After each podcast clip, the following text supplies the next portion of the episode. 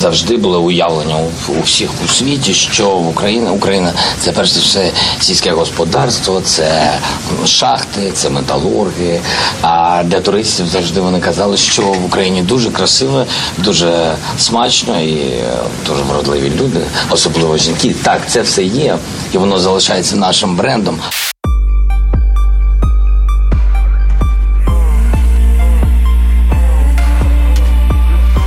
Привет, меня зовут Мария Варна, и вы слушаете подкаст «Маяка» о секс-туризме в Украине. Так сложилось, что в массовой культуре наша страна славится полями золотой пшеницы, мягким хлебом, уникальным рецептом борща и образом красивой и доступной украинки. Красота превратилась в самую важную черту наших женщин. Но достаточно ли это хороший повод для гордости? Президент считает, что украинки – это бренд. Сложно судить, насколько позитивный, но точно узнаваемый. Быстрый серфинг в интернете, он выдает сотни статей на иностранных сайтах о том, как знакомиться с украинками, сколько в среднем стоит час секса с украинкой и как не встретить украинку-мошенницу на свидании. В этом подкасте мы пытаемся разобраться, почему нашу страну принято считать лидером секс-туризма в Европе, как такая слава угрожает имиджу Украины, как секс-туризм влияет на права женщин и что нам делать с этим явлением.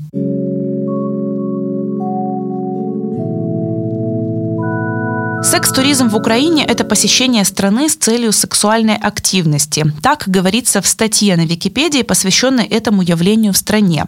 Четкого определения этой секс-активности не существует, но к ней можно отнести и проституцию, и эскорт-услуги, и стриптиз-клубы, и действия любого иностранца-пикапера, приехавшего за дешевым или вообще бесплатным сексом с красивыми девушками. Среди основных причин секс-туризма в первую очередь выделяют экономическую или банальную бедность. Женщины вовлекаются в секс-работу по разным причинам, но, согласно выводам Европейского парламента, это распространено среди уязвимых групп населения, у которых просто нет альтернативного вида заработка. И с таким тезисом согласна Инна Белоус, это директор благотворительного фонда «Манифест мира». Вот что она думает о взаимосвязи проституции и экономического положения в стране. Это результат э, большого количества проблем э, и нашей бедности. Даже наблюдая за, вернемся к теме интерната, и воспитанникам, э, интернатам, воспитанницам, я понимаю, что зачастую эти девочки э, идут и работают проститутками именно по причине того, что они не могут себя реализовать в жизни, других сферах. Э, и вообще, в принципе, социальные проблемы, как и проблема проституции, это скорее результат ряда экономических проблем, которые у нас сложились культурных и образовательных. Мы понимаем, что уровень образования все еще очень низкий в селах, в сельской местности э, и рабочих мест не так много. Особенно для женщин это, как правило, низкооплачиваемая работа э, или достаточно тяжелый труд. Э, поэтому в результате мы вот имеем то, что имеем. Уровень а, цен в Украине намного ниже, чем в Европе. А, поэтому, собственно говоря, э, европейские, назовем секс-туристы, американские секс-туристы, они приезжают в Украину, потому что они понимают, что они могут себе позволить больше намного, чем приехать там, в Словакию или в ту же Германию, в которой э, легализована проституция. Я об этой проблеме знаю не понаслышке, потому что мы занимаемся в фонде работой с детьми в интернатных учреждениях уже много лет, э, и как бы я ну, вы, наверное, понимаете, что очень часто девочки, которые учатся в интернатах, эм, потом становятся проститутками. И, к сожалению, это явление наблюдается и в учреждениях, когда девочки еще там учатся. А, это сложная очень система, в которой э, очень много людей участвует, в том числе и полиция, и руководство этих учреждений. Э, и зачастую главным фактором, останавливающим какие-либо активные действия со стороны людей ответственных, является вовлечение как бы бандитского мира, назовем это так, э, в эту систему в целом. Э, поэтому проблема очень глубокая, и я выступаю э, за легализацию проституции и за выведение из тени секс-туризма, потому что секс-туризм, он был э, и существует очень давно в, в таком теневом поле, э, и мне кажется крайне важным для того, чтобы не было, для того, чтобы можно было как-то хотя бы реагировать э, и наказывать людей, которые провоцируют в том числе проституцию среди несовершеннолетних. Помимо экономического фактора, проституцию и сексуальную эксплуатацию в мировом сообществе принято относить к гендерным проблемам. В исследовании Европейского парламента о связи проституции и гендерного равенства авторы задаются вопросом, почему мужчины не обращаются к этому средству заработка, хотя тоже часто оказываются в бедности. Проституция воспринимается как нечто закрепляющее гендерные стереотипы. И объяснение этому кроется в стереотипах или предубеждениях, связанных с женщинами, а также их деятельностью. Например, по данным социологической группы «Рейтинг» за 2020 год 83% украинцев согласились, что главное задание женщин – это заботиться о семье и доме. И если говорить о мужчинах, то 75% уверены, что их миссия – это заработок денег. В 2018 году по результатам исследования ООН на тему современного понимания маскулинности каждый десятый украинец был согласен с утверждением, что предоставление прав женщинам равняется ограничению прав самих мужчин. И 48% опрошенных полностью согласились с тезисом, что когда женщины работают, они все-таки отбирают места мужчин. Нужно понимать, что в Украине до сих пор есть высокая толерантность к сексуальному и физическому насилию над женщинами. По данным опроса Минсоцполитики, в 2018 году 43% мужчин согласились с тезисом о том, что в случае изнасилования нужно сперва разобраться, не была ли пострадавшая неразборчива в отношениях или же, например, имела плохую репутацию. Подобное патриархальное отношение так или иначе может сильно влиять на личные амбиции и понимание своего места в жизни. Психолог и сексолог Жанна Середняк рассуждает на тему того, как мнение общества влияет на отношение к секс-туризму и его причины. Если говорить, например, э, о причинах да, э, каких-либо, как минимум мы можем увидеть, что в обществе до сих пор есть высокая лояльность вообще к проституции до сих пор э, ну, э, считают люди, что лучше ее легализовать. Ну что такой вид деятельности или э, ремесла нормально. А вообще представления о сексе у нас э, качественно странные. странные, потому что как будто бы это какой-то отдельный процесс, который вот можно э, получить, неважно с кем. Это как будто бы вот такие просто инстинкты, животные, тупые иногда, по-разному каждый оценивает. Ну и тут, наверное, наоборот, скорее представление о сексе сначала формируют, да, э, ну, эту нишу, скажем так, а потом эта ниша уже как бы закрепляет эти представления о сексе, что это просто э, определенная потребность у человека, что в один ресторан пошел, покушал, что в другой, что вот с женой поспал, э, что э, вот э, пошел, получил себе сопровождение какое-либо. К самому телу создает представление вот к женскому, да, как будто бы вот, ну, им можно просто попользоваться как-нибудь, и будто бы, ну, это нормально. І коли почнеться тепло, і в містах українських почнуть роздягатися жінки, побачити таку красу. Це чудово. Вот такими достаточно неудачными выражениями Виктор Янукович в далеком 2011 году решил привлечь иностранных туристов в Украину накануне Евро-2012. И хотя красота – это такая вещь, которую сложно объективно измерить, слава об украинских красавицах гремит во многих странах. Украинские девушки всемирно известны своей славянской красотой и постоянно входят в число самых красивых женщин мира. Вот так пишет неизвестный автор на сайте Hookup Travels, и он посвящен пикапу и секс-туризму в разных странах мира. Подобные гайды – это достаточно нестандартный способ узнать, что иностранцы думают об Украине и как они оценивают местных. Например, пикапер, посетивший Одессу, советует показывать девушкам свое благосостояние и не рекомендует знакомиться онлайн. Скорее всего, вы уже получили сообщение от развратной украинки, ждущей вас, пока сидели в интернете. Пишет он и упоминает, что часто иностранцев просто пытаются развести секс-работницы или мошенники. И с этим достаточно сложно поспорить, учитывая, насколько легко нагуглить черные списки мошенников на украинских дейтинг-сайтах. Введите, например, Ukrainian Scammers Blacklists или Ukraine Dating Scams List и наткнетесь на десятки отзывов разочарованных иностранцев. Чаще всего они жалуются на вымогательство, онлайн и приличные встречи или поддельные профили, когда под фото красивой девушки скрывалась совсем другая или вовсе мужчина. Елена Зайцева, юристка и исследовательница сексуальной эксплуатации, объясняет, почему стереотипы о красоте влияют на отношение иностранцев к украинкам и какие это может иметь последствия. Мне кажется, что проблема не в том, что красота подчеркивается украинских женщин или любых других. Проблема в том, что это ставится как главное достоинство украинских или каких-либо других женщин. Когда акцент только на красоте, только на внешнем виде, это не может не влиять на то, как сами женщины себя воспринимают и как их воспринимает кто-либо другой. В результате нас, украинок, э, за рубежом а, воспринимают именно через призму вот такого м, отношения, как она ценна своей красотой, то есть в ней ценность ее внешние данные – а в то же время украинки приезжают за рубеж на серьезные научные должности, а, как э, часть бизнеса, открывать там бизнес. Просто когда путешествуют, то это не может не сказываться на том, как к ним относятся иностранцы. То есть вот первая мысль, которая возникает у иностранца, когда он слышит, что ты из Украины, когда ты путешествуешь, это вот не очень такая приятная ассоциация тебя как вот Э, внешнего красивого объекта, например, или человека легко доступного,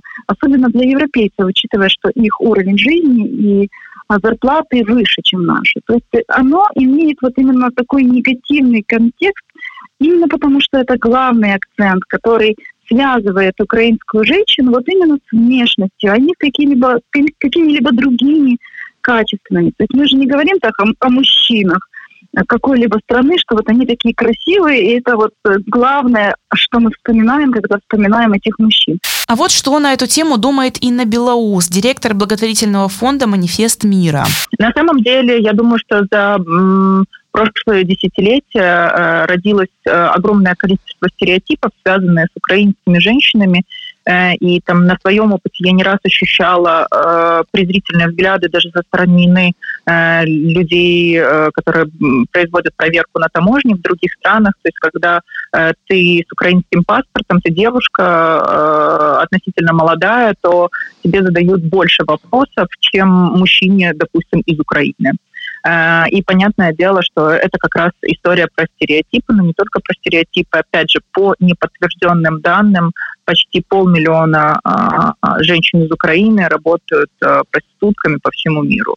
То есть мы понимаем, что это огромное количество, и, наверное, как раз это и рождает такие стереотипы. И нам не стоит забывать, что украинские женщины все-таки отличаются от иностранок, например, меньшей эмансипированностью и пониманием личных границ. Об этом говорит психолог и сексолог Жанна Середняк. Жизнь в более ну, высоко, высокоразвитых странах, она создает условия для защищенности, для, э, ну, для формирования собственной ценности и так далее. Меньше, в принципе, готовности быть проститутками, да, их менталитет, э, он сильно тесно связан с правами собственными. Наши девушки вот э, в совокупности всех этих факторов становятся более привлекательными, с ними безопаснее, ну, в плане безопаснее никто не будет, э, ну, там, строго смотреть, кто как э, к ней обращается, как с ней, с девушкой обращается. Можно удовлетворять все свои желания в основном, наверное, да, девушки более э, податливы на уговоры, более податливы на нарушение собственных границ, если сумма чека будет расти. Секс-туризм – интересное явление, которого как бы не существует в Украине. Нет официальной статистики, исследований, точных данных, но само явление, тем не менее, есть. Количество проституток по официальной статистике составляет около 80 тысяч. По неофициальной гораздо больше. Невозможно подсчитать общее количество женщин, задействованных в сфере секс-услуг. Понимание проституции достаточно размыто и не всегда к ней, например, относят эскорт-услуги. Куда более конкретно в Украине стоит вопрос легализации проституции. Об этом за последние годы стали говорить достаточно часто, аргументируя тем, что это нелегальный сектор, который давно пора организовать и вывести из тени древнейшую профессию. Секс за деньги, честно говоря, парни, я думаю, что вообще у нас есть возможность, я сейчас отвечу на все предыдущие как раз вопросы. У нас с вами есть возможность сделать в каком-то... Я бы по-другому подошел к этому, и общество было бы не против. И налоги бы этот город платил. Надо сделать как Лас-Вегас. Дать mm-hmm. возможность какой-то территории, где это можно. И там все это открыто. Это слова президента Владимира Зеленского, сказанные им в интервью 2019 года для РБК «Украина». Легализация проституции часто преподносится как благо или какой-то прогрессивный жест, который сможет защитить работниц от насилия и привлечь дополнительные деньги в бюджет. Такого мнения придерживается Инна Белоус, директор благотворительного фонда «Манифест мира». Самый важный вопрос – это легализация и вывод из тени, э, как минимум для того, чтобы обеспечить безопасность э, тех людей, которые работают в этой сфере. Когда я говорю о безопасности, я говорю о случаях э, физического насилия, и мы понимаем, что девушка, которая работает в этой сфере, она не может заявить в полицию о том, что было применено физическое насилие, потому что сразу как бы будут вопросы к ней, и сразу она будет привлечена к административной ответственности. Все-таки легализация проституции пока что достаточно спорный момент в правозащитной сфере. Среди аргументов против мнение о том, что легализация способствует росту количества женщин в проституции и улучшает положение сутенеров, которые теперь ведут свой бизнес абсолютно законно. Подробнее об этом рассказывает Елена Зайцева, юристка и исследовательница сексуальной эксплуатации. Есть вот этот миф, так называемый счастливое, счастливое пове, как у нас его называют, но это просто миф. Никто никогда этого человека не видел. Даже те люди, которые вот публично выступают и говорят, что у них все хорошо, а, потом где-то в другом интервью упоминают, что у них был случай изнасилования, например, или что их избили. То есть э, какой, какую из нас избивают на работе, на нормальной работе. То есть это очень хорошо нам показывает, что эта сфера не может считаться нормальным видом занятости. Это сфера, где любой, кто в нее попадает, всегда на волоске от, от, от того, чтобы стать жертвой насилия. Даже если посмотреть уголовные э, сводки, то мы увидим, что очень часто жертвами маньяков, убийц э, есть именно женщины в проституции. Ведь кто еще пойдет с незнакомцем куда-то, вот он скажем, в темное место? Никто из женщин не будет среди ночи куда-то добровольно идти в уединенное место. А это развязывает руки человеку, у которого злой умысел. И никто и ничто, никакая система не может помочь защитить женщину, потому что смысл именно в том, что она уязвима сама по себе, как только она этим занимается. По данным аналитического центра Vox Украина, большинство женщин в проституции относятся к возрастной категории 20-29 лет. Но возможны и более шокирующие случаи. По данным этого же центра за 2015 год 24% проституток в Херсоне составили люди в возрасте от 13 до 17 лет. Достоверность этих данных проверить сложно, учитывая, что объективной мировой статистики как бы не существует. В интернете часто встречаются данные о том, что средний возраст вступления в проституцию – это 12-15 лет. Но подтверждения такой статистики, опять же, нет. Большинство организаций ссылаются на исследование, опубликованное еще в 2001 году о сексуальной эксплуатации детей в коммерческих целях в США, Канаде и Мексике. Опираться на такие данные спустя 20 лет все-таки достаточно странно. И, конечно, это не отменяет того, что секс-туризм и проституция должны обсуждаться и регулироваться. Правда, пока непонятно как. Вот что об этом думает психолог и сексолог Жанна Середняк.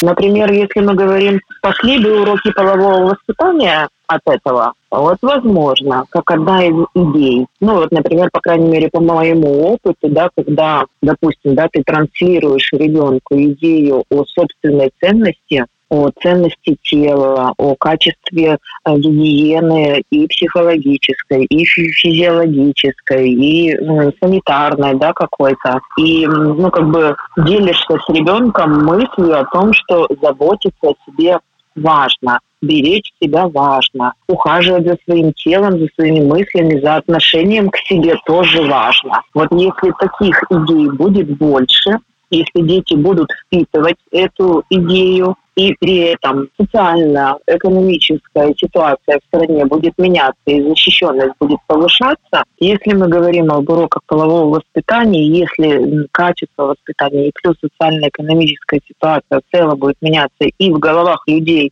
начнет появляться, что проституция – это не норма, возможно, тогда изменения придут но предложите той же проститутке все те условия, которых она хочет достигнуть этим путем. Как думаете, сколько останется тех, которые будут продолжать это выбирать? Но я уверена, что значительно снизится. А если это как бы трансляция, да, демонстрация, типа вот хочу и буду, и это просто та фраза, да, которая защищает ее выбор, потому что она другого применения себе найти не может, адекватного, нормального, согласиться с какой-нибудь там, не знаю, государственной зарплатой по 100 долларов. Не может она. Конечно, она будет говорить так, мое тело, мое дело, что хочу с собой, то и делаю. По мнению Елены Зайцевой, юристки и исследовательницы сексуальной эксплуатации, легализация вряд ли изменит положение женщин в секс-туризме, а также их количество. И вот почему хитрость в том, а, что мы все время акцентируем внимание на женщинах. Мы пытаемся а, в этой сфере говорить о них, о том, что они имеют право делать или не имеют. Но мы забываем о том, что в самом деле э, в этой сфере у нас очень много игроков. Во-первых, это люди, организовывают весь этот бизнес. Они всегда. В 90% случаев э, у женщины есть кто-то, кто определяет, что с кем когда она будет делать. То есть так называемые сутенеры. И самое главное, в этих отношениях всегда есть покупатель. То есть без покупателя, без его воли никогда бы не существовало никакой проституции. То есть в данном случае я бы сказала так, что самые современные системы, э, которые подходят к процессу регулирования проституции, говорят нам так, что да, мы не можем запретить ни женщине, ни мужчине что-либо делать собственным телом. Но до тех пор, пока она это делает сама с собой. Как только появляется кто-то другой, вторая сторона, в данном случае покупатель, то наша задача регулировать то, что он имеет или не имеет права делать. То есть саму женщину мы не ограничиваем и не наказываем никоим образом. Наоборот, мы не трогаем ее, а, хочет она этим заниматься, она занимается. Либо же хочет она получить от государства помощь или от частных структур э, какую-либо помощь психологического характера, медицинского характера, юридическую, просто финансовую помощь в случае какой-то э, нехорошей ситуации, мы должны ей предоставить. Но мы не должны ее ограничивать в ее действиях. В то же время мы делаем другое. Мы ограничиваем того человека, который считает, что он может принести деньги или какое-то другое вознаграждение и купить другого человека за эти деньги. Когда мы узакониваем, то есть легализируем проституцию, в том же числе и секс-туризм, то да, растет и количество людей, вовлеченных в проституцию, потому что спрос резко возрастает, и количество втянутых в проституцию, потому что легально обеспечить так быстро э, предложением невозможно добровольным предложением, так называемым. То есть найти столько людей, женщин, девочек в уязвимом положении, чтобы обеспечить э, спрос, возникающий благодаря легализации, невозможно. Поэтому э, очень сильно возрастает насильственное или обманом, втягивание, шантажом, втягивание в эту сферу тех людей, которые где-то ошиблись или находятся в каком-то сложном психологическом состоянии. Красота и доступность украинок – странный повод для гордости, особенно учитывая, как подобный стереотип, пускай косвенно, но влияет на отношение к женщинам среди иностранцев и местных. Хорошая новость – к нам едут из-за границы. Плохая – это связано с положением женщин в нашей стране. Подкаст подготовлен при поддержке Content Fund.